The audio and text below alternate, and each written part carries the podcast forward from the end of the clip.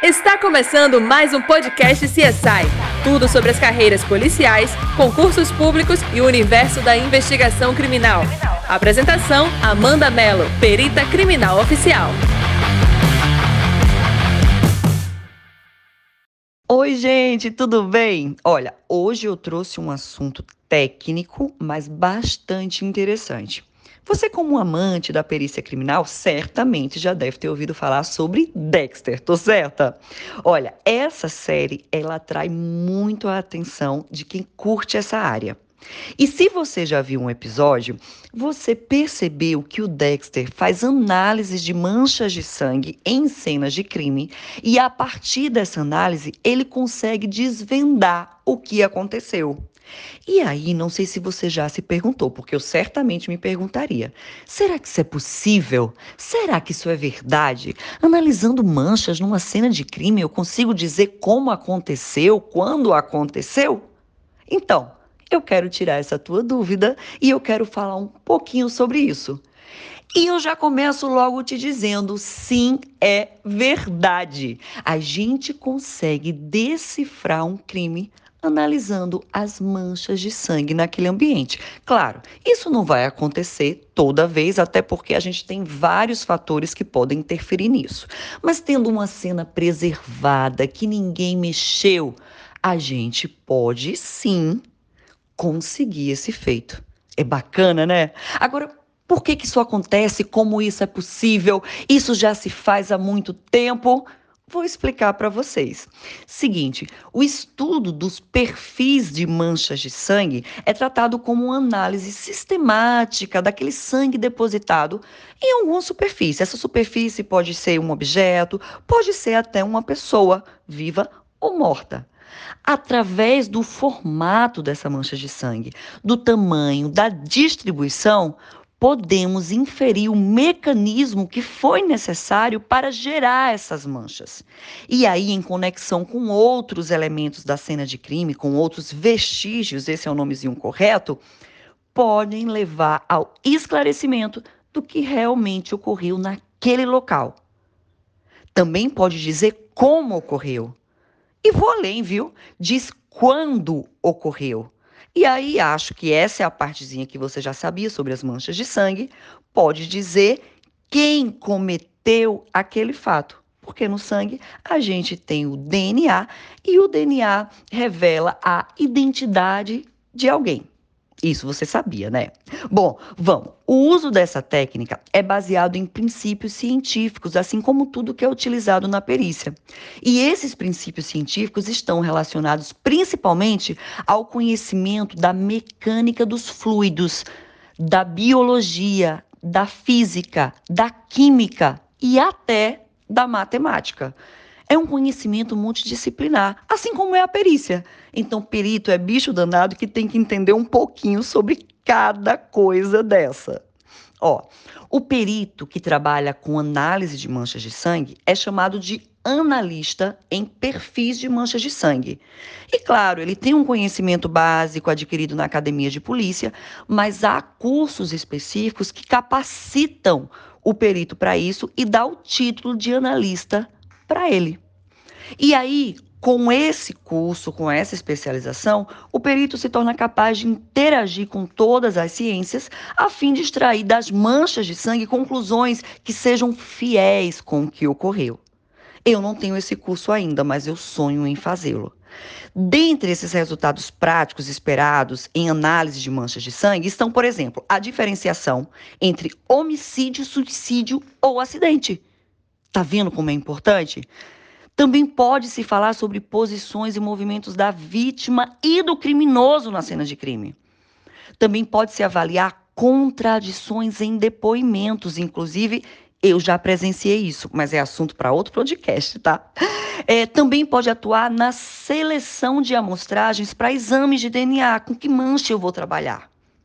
Também pode ser usado para diferenciar objetos em um crime, também para estabelecer número de participantes naquele evento criminoso, auxiliar no critério do tempo da morte, estabelecer percurso, revelar novos vestígios. Gente, são inúmeros outros elementos que podem surgir a partir da análise de manchas de sangue, dependendo do caso concreto em que se está trabalhando.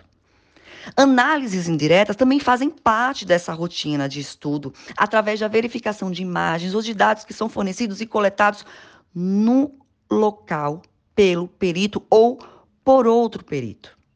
Olha, ao contrário do que se pensa, essa não é uma área nova das ciências forenses, tá? Você pensou que era?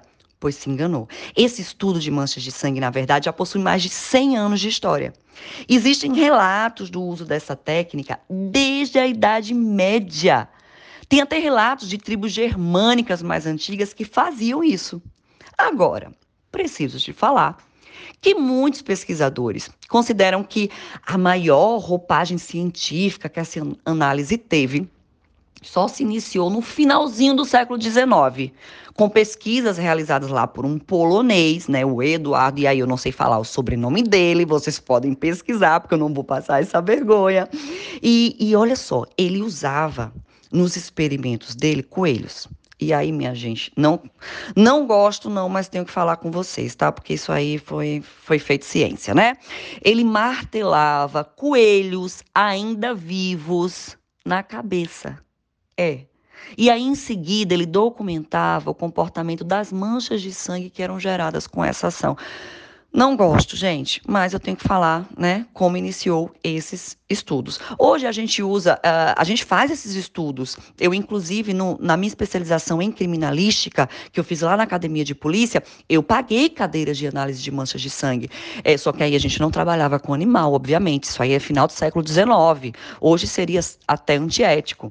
É, a gente trabalha, é, a gente coleta sangue verdadeiro, porque a gente tem que trabalhar com sangue verdadeiro por conta da fluidez, por conta das propriedades. Você não vai trabalhar com outro líquido porque não vai ter o mesmo comportamento. Você concorda? A viscosidade. Então a gente pega sangue verdadeiro, que aí a gente extrai da gente mesmo, ou extrai de cavalos, por exemplo, sem matar o cavalo, obviamente. E a gente coloca em bolsas. E a gente começa a se for o caso, martelar, furar, caminhar com essas bolsas, para ver justamente a movimentação, dependendo da ação, dessas manchas de sangue. Eu posso até depois gravar um pod para vocês explicando com mais detalhe isso, para esse aqui não ficar tão longo, tá? Bom, atualmente a gente tem livros, publicações, pesquisas, uh, eventos em congressos internacionais é, que são promovidos tratando desse tema. Então, já avançou muito, tá? A gente encontra livros, a gente encontra muito material é, de cunho científico e confiável na internet. Então, a gente tem um va uma vasta quantidade de produção científica e esse estudo tem se desenvolvido exponencialmente em termos de tecnologia, em termos de pesquisa acadêmica, formação profissional. É, o Brasil, ele ainda está tentando se destacar nisso, tá? A gente está fazendo o que a gente pode, mas a gente tem cursos muito reconhecidos aqui e peritos que atuam de forma brilhante nessa área, tá? Que estão sempre é, tentando se qualificar e melhorar a sua expertise. Bom, aqui no Brasil, gente, é, curiosamente, um país com baixa resolução de casos, de índices de homicídio, né, quando a gente compara, inclusive, com outros países em períodos de guerra civil, pouco explora essa área das ciências forenses, como eu falei para vocês, né? Seja nos institutos de perícia, nos centros de pesquisa de universidades, a gente realmente precisa avançar. Temos profissionais competentes? Temos, mas a gente precisa fazer muito ainda. Ainda falta no país, de forma assim notável, a consciência de todas as potencialidades dessa ferramenta forense. A sistematização do conhecimento, a padronização da terminologia da área, pesquisas, encontros. Gente, falta muita coisa ainda. Fato é, a gente precisa de mais investimentos na nossa polícia, inclusive investimentos com a capacitação de peritos para estudarem de forma fiel as manchas de sangue. Isso aqui foi só para você entender esse contexto, vim aguçar tua curiosidade. Depois eu volto contando em mais detalhes essa área da ciência forense que é tão interessante e importante. Beijo, gente!